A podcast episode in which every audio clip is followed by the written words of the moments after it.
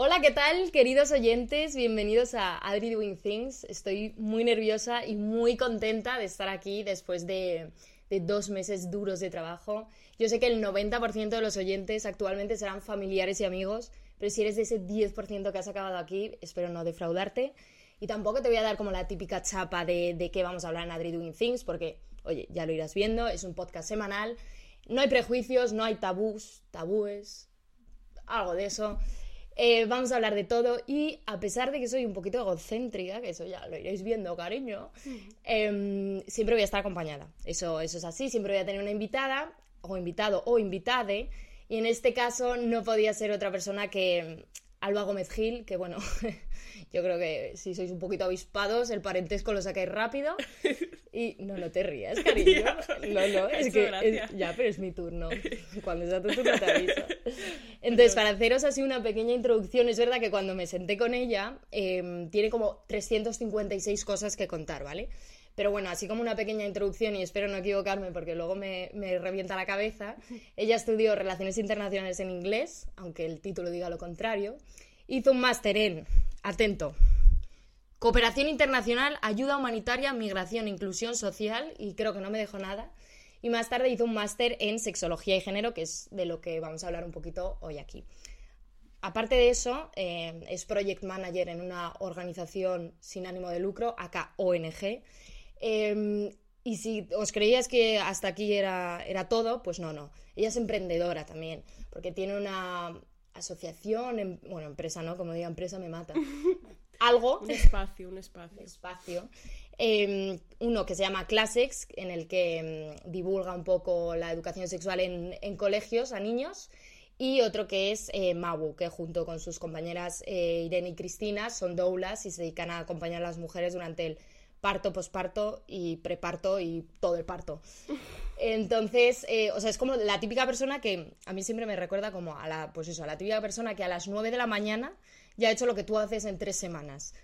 Esa es ella. Y aparte, su, agenda, o sea, es como la típica que ves su Google Calendar, ¿no? De aquí a 2028 y tiene puntitos en todos los días. Entonces, la verdad que, que esté hoy aquí, yo es que alucino. Pero bueno, que me callo ya. Dejo de el coñazo que mira que he dicho que no soy egocéntrica. Y doy la bienvenida a mi invitada de hoy. Bue- Bueno. No, no tenemos público porque no hay espacio, así que bienvenida, cariño, ¿qué tal? Muchas gracias, Adri. Me hace mucha ilusión ser la primera en participar en este podcast. Sí, la verdad es que es difícil que alguien apueste por ti de primeras, entonces, o sea, aparte porque tienes mucho que contar, es porque no hay nadie que me haya dicho que sí de momento, así que muchas gracias por venir. Eh, hemos dividido un poco esto en tres bloques, bueno, hemos dividido, no, he dividido en, en base a tus recomendaciones. Eh, vamos a hablar de lo que es la educación sexual, Vamos a hablar de las relaciones no monógamas. He tenido que practicar la palabra como ocho veces al día. Y vamos a hablar del BDSM. ¿Vale? Entonces, eh, empezando por el. No quiero que esto se interprete como que todo eh, está conectado y demás. No, son tres bloques que nos hemos querido centrar, que tú eres experta en ello y que yo creo que a la gente le, le puede, le puede interesar. Así que, para dar comienzo un poco a esto, me gustaría que nos contaras qué es la educación sexual. Ay, qué buena pregunta. Pues a ver, eh, la educación sexual es em, la manera que, de, que no hace el Estado. Empezamos. Te van a banear el podcast por mi, por mi culpa, pero que flipas. Se No, pueden es decir broma. palabrotas, Me que te he visto ahí. Me voy a poner más reivindicativa. Venga. Em, es la manera de divulgar todo el contenido relacionado con la sexualidad, entendida esta de una manera amplia, em, desde una información veraz y de calidad, ¿vale? Eh, claro, en realidad, bueno, como sabes, la sexualidad nos atraviesa durante toda la vida, es decir, nacemos y morimos con sexualidad. Vale. Esto de eh, con 86 años que te venga tu abuela y te dice que ya no tiene de eso, mentira, sigue teniendo sexualidad. Eh, lo que pasa es que la sexualidad pues se va transformando, ¿no? Además abarca un montón de cosas, tendemos a reducir la sexualidad solo al sexo Vale. y particularmente solo al coito, si me apuras. Vale, ahí ya vas Em, metiendo tus cuñitas publicitarias. Pero en realidad la sexualidad es mucho más que eso, ¿no? La sexualidad eh, tiene que ver con los afectos, tiene que ver con la identidad de género, tiene que ver con la orientación sexual, eh, con el placer, con la reproducción también, con las fantasías, eh, en fin, con un montón de dimensiones, ¿vale? Sería como la sexualidad es un paraguas y todas estas cositas que hemos ido nombrando y más estarían pues dentro, abarcarían todo ese paraguas, ¿vale? Esto es sexualidad. Entonces, la educación sexual, si bien es cierto que hay agentes socializadores que pueden, digamos, eh, divulgar o transmitir conocimiento respecto a la sexualidad, pues como por ejemplo las familias, el profesorado en el colegio, ¿no? los medios de comunicación, nosotras defendemos, especialmente desde ACLASEX, nuestro proyecto de educación sexual integral, Em, que la educación sexual debe ser impartida por profesionales de la materia, es decir, las sexólogas, los sexólogos, les sexólogas. Vale, me parece muy interesante y, yo creo que también aquí hay como una dualidad de opiniones, porque tú crees que esto debería ser una asignatura optativa, porque tú ahora lo que haces es dar como extraescolares, no está incluido dentro del, de lo que es el horario escolar, ¿o sí? Sí, nosotras cuando acudimos a colegios e institutos, que por cierto la mayoría de colegios e institutos a los que vamos son públicos, eh, entramos dentro del horario escolar. Eh, lo que pasa es que ocupamos el espacio, pues a lo mejor de la tutoría o de la educación en valores, ¿no? De, alguna asignatura eh, a la que se le resta importancia. Jamás ocupamos, por ejemplo, el espacio de matemáticas o de lengua, más que nada porque luego es muy difícil cumplir con, los hitos que cada profe tiene que lograr en el currículum educativo. ¿no? Em, y esto es pagado o por las asociaciones de familias de los coles o excepcionalmente por aquellos coles que sí que tienen pues algo de remanente en su presupuesto. Vale, me ha, hecho mucha gracia lo que has dicho de lo de matemáticas, porque no sé si has visto últimamente las noticias en relación a la educación sexual. Resulta que la Secretaría de Estado de Igualdad em, contra la Violencia de Género ha dicho una frase que luego se ha malinterpretado mucho, sobre todo en los medios de comunicación, ¿vale? Eh, me ha hecho gracia ver como los titulares, porque yo estaba investigando sobre este tema, y había titulares en el que eh, decía, las matemáticas no sirven para nada.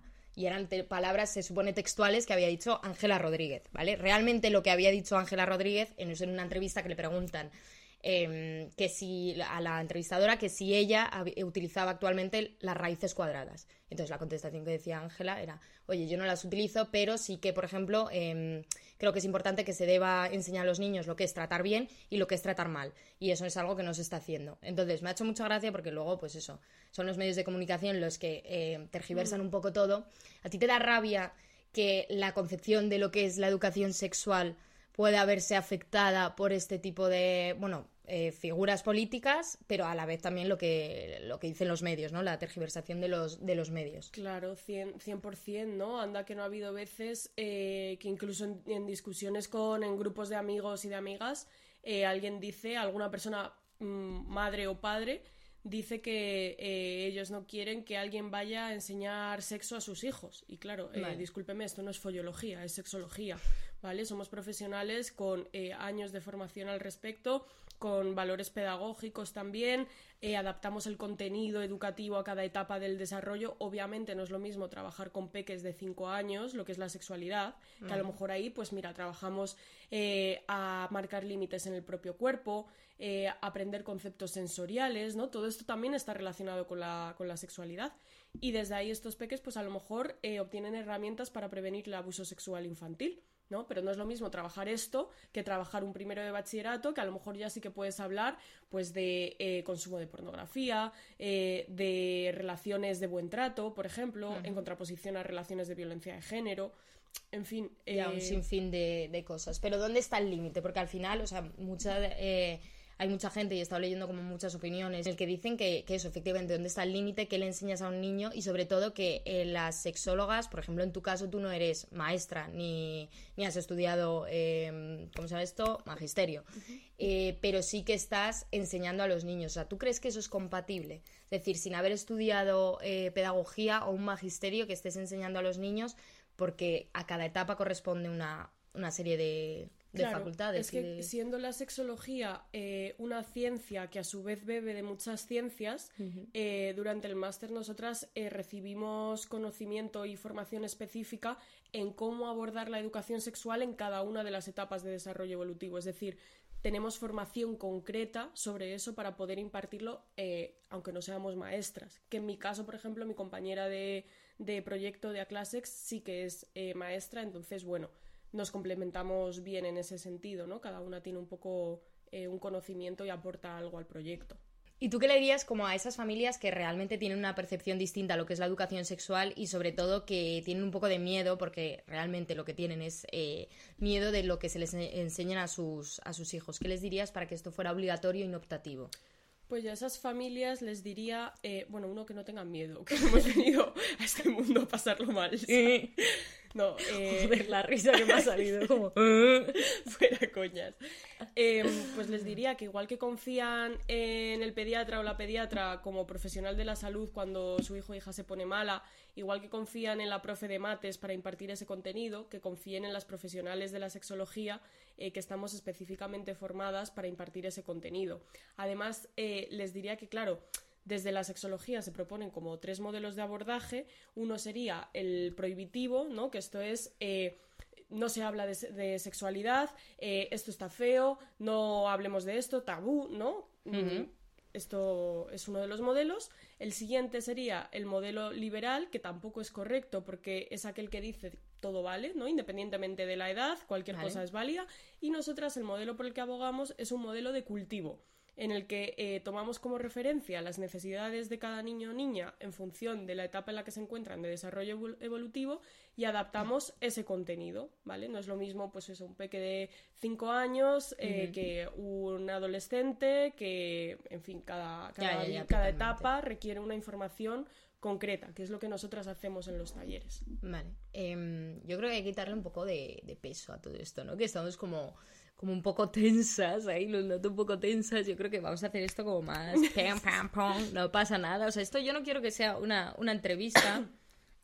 Si quieres sobrarte los mocos, sin problema. Yo quiero sea una entrevista, quiero que sea una conversación. Me puedes preguntar cosas. Voy a intentar no mojarme mucho, a ver si ya desde el primer capítulo me van a clasificar como X. Les voy a dar como un poquito de, de margen a que lo hagan, pero siéntete libre de hacerme cualquier tipo de, de preguntas. Pero bueno, yo creo que esto, la verdad que me parece un tema muy interesante. Mm, no te descojones porque de verdad lo pienso. y mm, he estado viendo como muchas cosas, en, sobre todo en redes sociales. Ya sabes que mi herramienta favorita en el mundo es TikTok.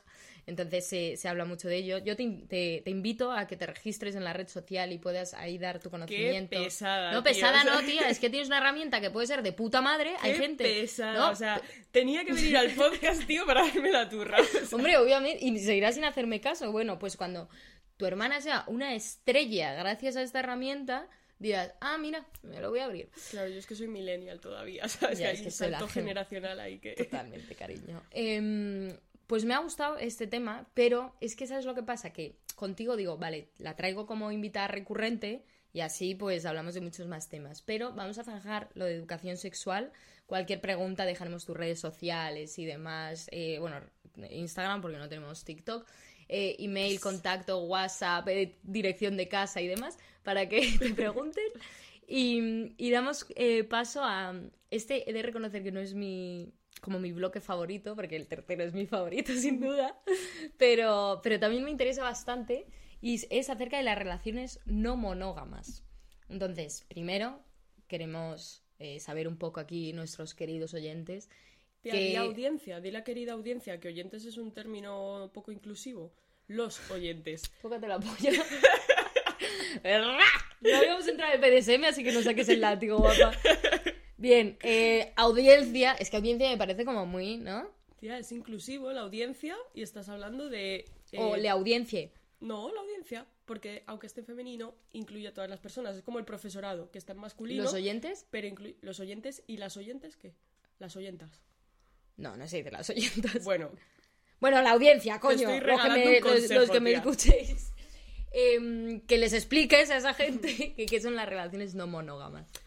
Ay, pues las relaciones no monógamas em, es eso que mucha gente vive, pero nadie se atreve a contar. No, es broma también. Es que era un podcast de humor, tía. Sí, tía, que puedes decirlo, puedes decir pene si quieres. ¡Ah! Pene, caca.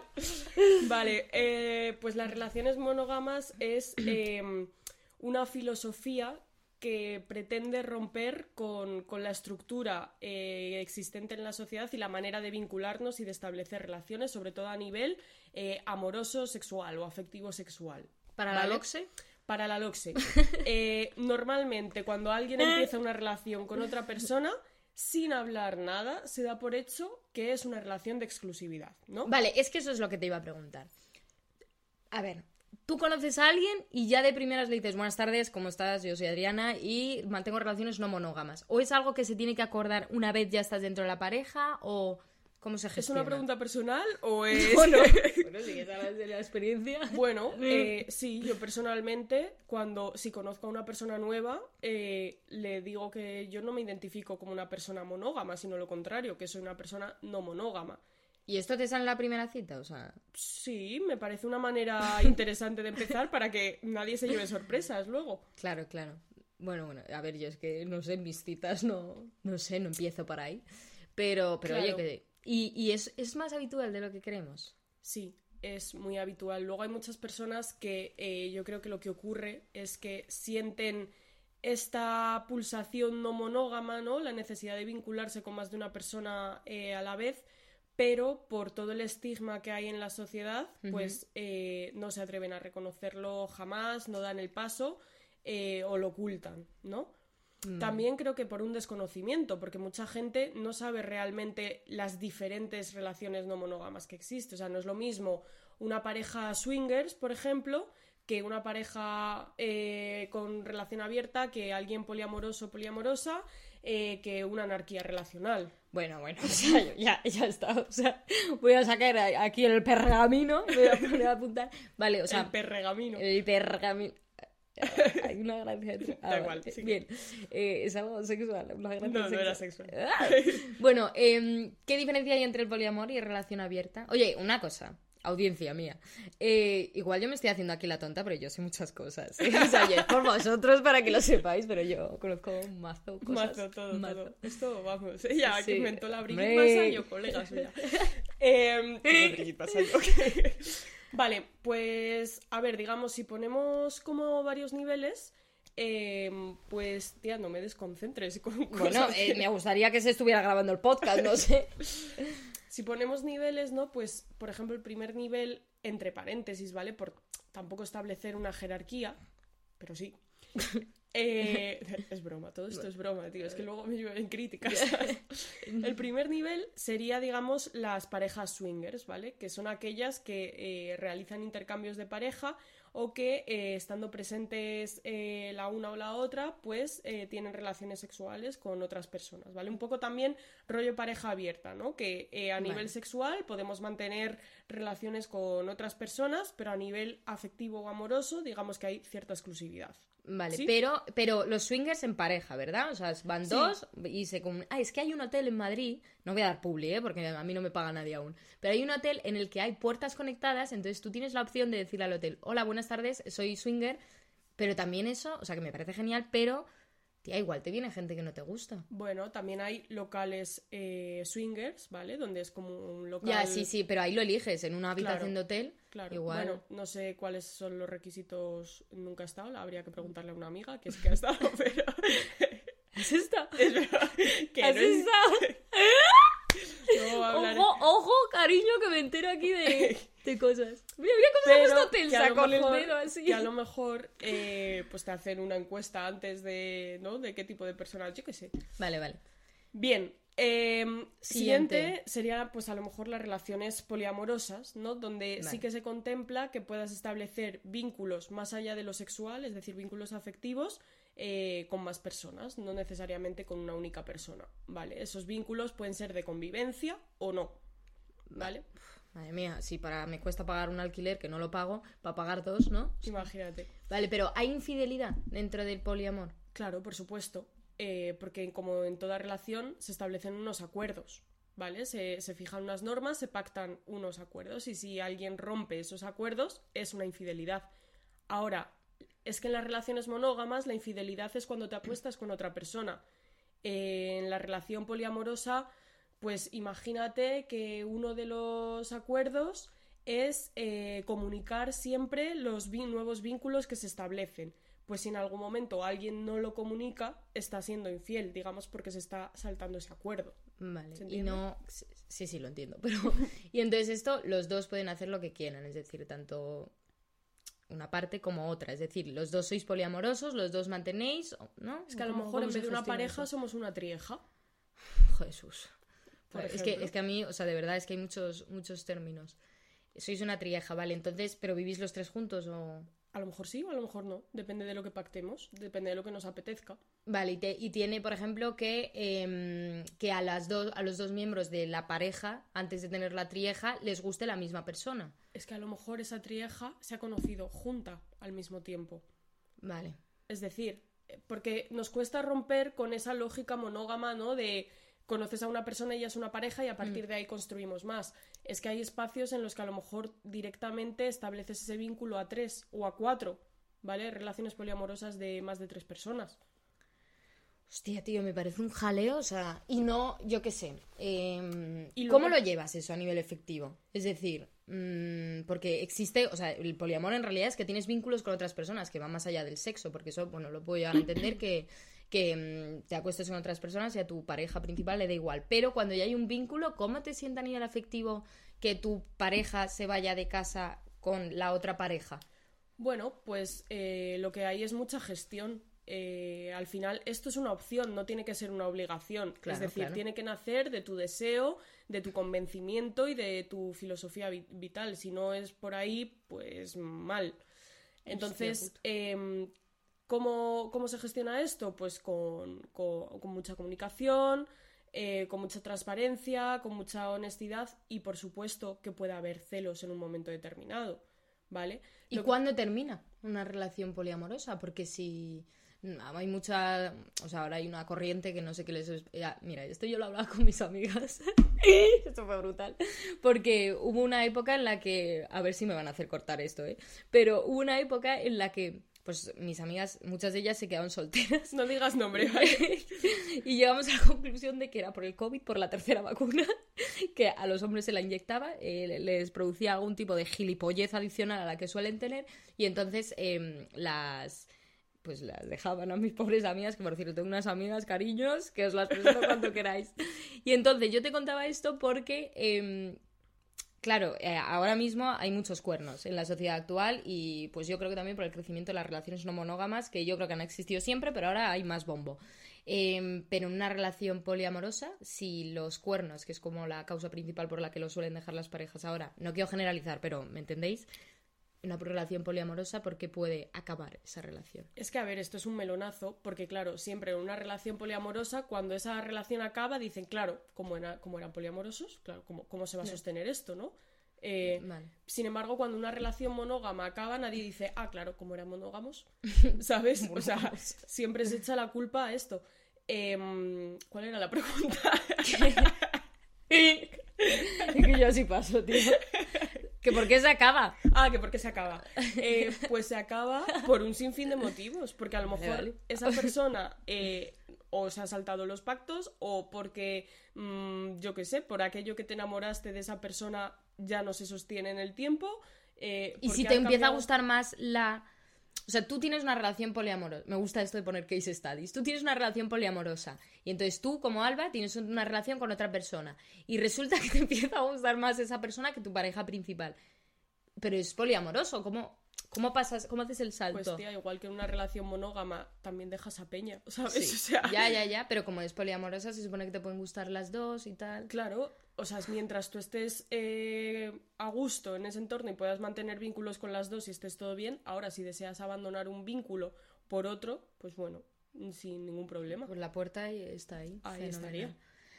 Vale, o sea, a mí me explota la cabeza, estoy sudando, la bueno, verdad. Y, no hemos hablado de la anarquía relacional. Ah, no, no, eso, eso, eso, porque ese término no lo conocía, fíjate tú, cuéntame. Pues anarquía relacional es un poco eh, el culmen, digamos, de la no monogamia que consiste en romper un poco con, esa jerarquización de vínculos que, existe en la sociedad, ¿no? ¿Por qué motivo eh, se le da más importancia o se coloca siempre la pareja en el centro, ¿no?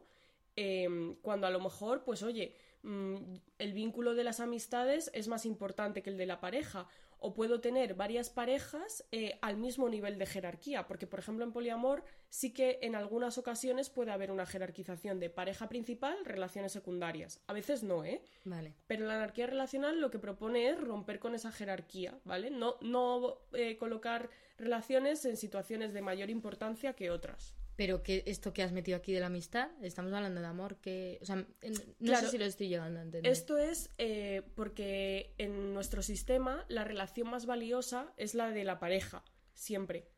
Vale, sí, te lo puedo comprar. Sí, sí, sí, sí, sí. Vale, pues la anarquía relacional dice que no, que no jerarquicemos esos vínculos. ¿Y qué pasa? Pues que la pareja tiene el mismo peso que una amistad y a lo mejor yo jamás convivo con mi pareja y convivo siempre con mi amiga eh, Juanita. Vale. Y Juanita y yo tenemos un vínculo hermoso, ¿sabes? Y a lo mejor... Pero eh, sin, sin... De amistad, vale, por ejemplo.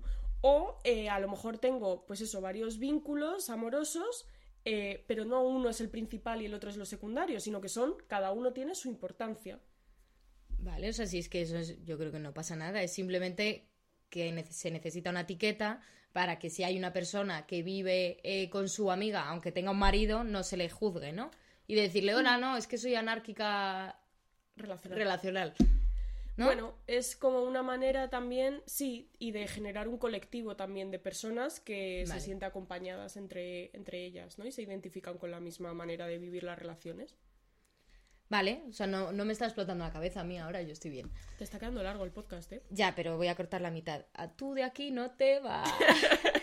Porque llegamos a mi bloque favorito. ¡Socorro! Que es el BDSM, ¿vale? O sea, es que... ¿Qué es el BDSM, no, Cállate, cállate, porque es que yo te juro que voy a hacer un sorteo cuando la gente me conozca un poco más y vea un poquito aquí lo, que cuento y tal. No, espera, sí, sí, tú vas a estar tranquila, porque el sorteo va a consistir en pasar es que la gente que... Calla, calla, es que no, no puedo más. La gente que me está escuchando, mis amigos y tal, dirán, hostia, es un sorteazo, el premio es increíble. Pero voy a sortear pasar una comida familiar con nosotras. O sea, 100% es algo que pues tiene que vivir. Estar, tía, no, tía, no, no, tía, tú tienes que estar, o sea, 100%. O sea, porque podría contar yo aquí cuando hiciste un amigo invisible, en el que, por cierto, solo participabas tú, y eran preguntas... ah, sí, los calcetines. Ese, y las preguntas era, por favor, quiero remarcar que eso estaba, pues, eh, mi padre y mi madre delante, aquí hablamos de todo, en el que decías que cuántas, a ver si la voy a liar, cuántas eyaculaciones tiene un hombre ¿No? No, ¿a cuántos metros o no, cuál es la distancia? Yo qué sé. No, la distancia no. Creo que la pregunta era eh, que cuántos espasmos se producen por cada eyaculación. Entre 3 y 8. claro, y es que veías a mi padre diciendo 24. Serás tú. Entonces eso me hace gracia, porque pues ese es el, tipo de comidas familiares que tenemos aquí, con lo cual, eh, ojito que se viene el sorteo. Pero bueno. Eh... Que yo te había preguntado ah. que qué es el BDSM, ¿no dices que es una conversación? Pues. Bien, empezamos. No, el BDSM es bondage, dominación, dominación con. Es que se comparten letras. Dominación y disciplina. y disciplina. Luego viene sado, que también va con. Con una más, hay una consumición. S. Consumición, masoquismo. Correcto. Bueno, desde el otro día que te lo expliqué. Joder, tía, te lo has medio aprendido. He hecho un esfuerzo. Pero, mm, a ver, yo creo que este es como el tema en el que hay más polémica y, uh, BDSM. Eh, ¿Qué es para ti el BDSM? Bueno, el BDSM, eh, digamos que entra, son prácticas de, sexualidad no normativa, ¿vale? En las que existe una cesión de control. Em, y también yo lo entiendo como incluso algo que puede llegar a, a ser eh, identitario, ¿no? Eh, hay personas que no realizan prácticas, sino que son BDSMeras, que eh, se identifican a nivel identitario con, con, este tipo de manera de vivir la sexualidad desde un punto de vista no normativo. Pero y como que no lo practican, pero lo son. ¿Cómo es posible? Por supuesto que lo practican, ah, vale. pero que va más allá de una mera práctica, ¿vale? Esto es como, por ejemplo, no sé si sabes que los... Voy a cambiar un poco de tema, pero es que es un ejemplo para, que, lo... para que la gente normal lo entienda. La audiencia. Para que la audiencia lo entienda.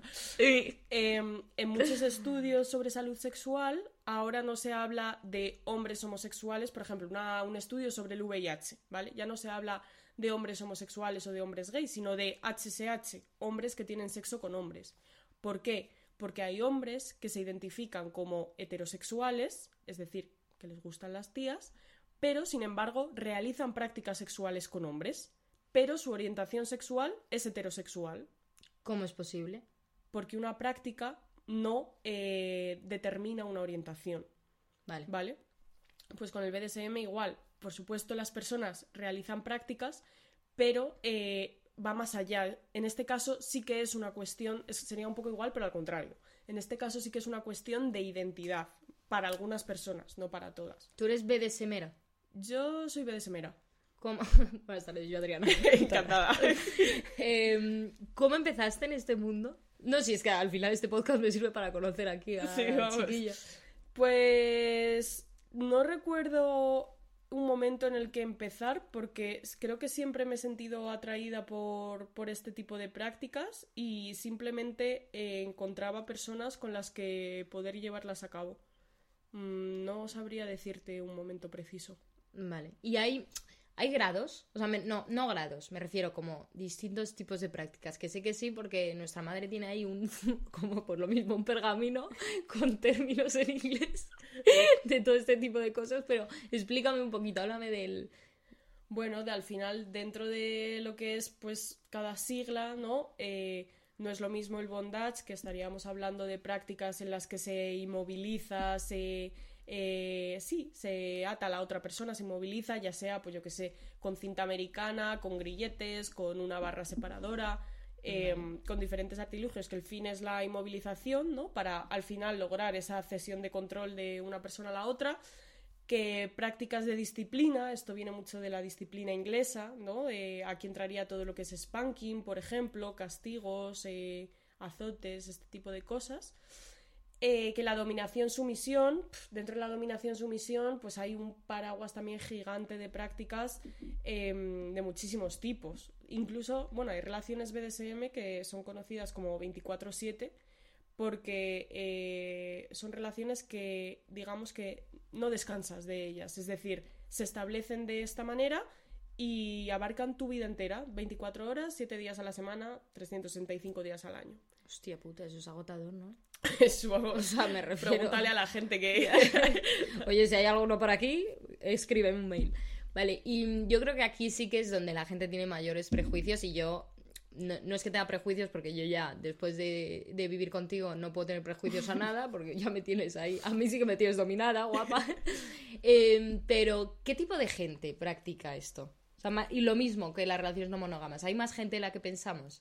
Sí, eh, yo pienso que sí. Lo que pasa que una vez más hay ese estigma social que, bueno, pues mucha gente prefiere vivirlo en silencio y juntarse pues en locales BDSM o a través de redes sociales BDSM, eh, en fin, Vale. como vivirlo más en la oscuridad, ¿no? Que compartirlo. Pero sí, sí hay mucha gente.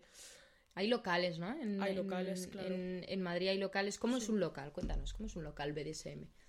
Pues es un local eh, en el que suele haber un, un dress code eh, relacionado con, con vestimenta dentro de lo que es el mundo BDSM, ¿no? A lo mejor pues látex, eh, cueros, bueno, en fin, diferentes tipos de arneses. Vale. Hostias. sí, muy Me variado. gustaría ver tu vestidor ahora, la verdad. No, muy variado. Bueno, luego también se acepta pues rollo dark, ¿no? Todo negro, elegante en ocasiones. O sea, al final cada una también, dentro de cómo se identifique, también es un mundo que pretende romper con la normatividad, pues no vamos a decir a la gente cómo tiene que ir vestida, ¿no? Em, y suele haber fiestas temáticas, pues yo qué sé, fiesta de dominas, fiesta de perros, ¿no? De, de animales. También hay gente que tiene animales, eh, o sea, personas Ah, vale. que eh, son sí. sus animales, Vale. ¿vale? Entonces, pues... O sea, y van en coche y cuando entran, quiero decir, son una pareja que llevan en coche y cuando entran por la puerta el señor se pone a, a cuatro porque es su perro. por ejemplo, Vale, me lo invento una. Es que, ¿sabes lo que pasa? Que yo creo que también las pelis y las series y tal han hecho mucho daño. han hecho mucho, ¿han hecho mucho daño o han dado pie a que podamos hablar de ello? Las dos cosas, esto es como el Satisfyer, ha hecho mu- mucho daño por un lado y por otro lado ha dado pie- por otro, cariño. y por otro lado ha dado pie a hablar de la masturbación femenina. Entonces, bueno. Pero volviendo a, lo que nos concierne, em, no sé qué estaba diciendo. Vale, es que... A los eh, locales. Los locales.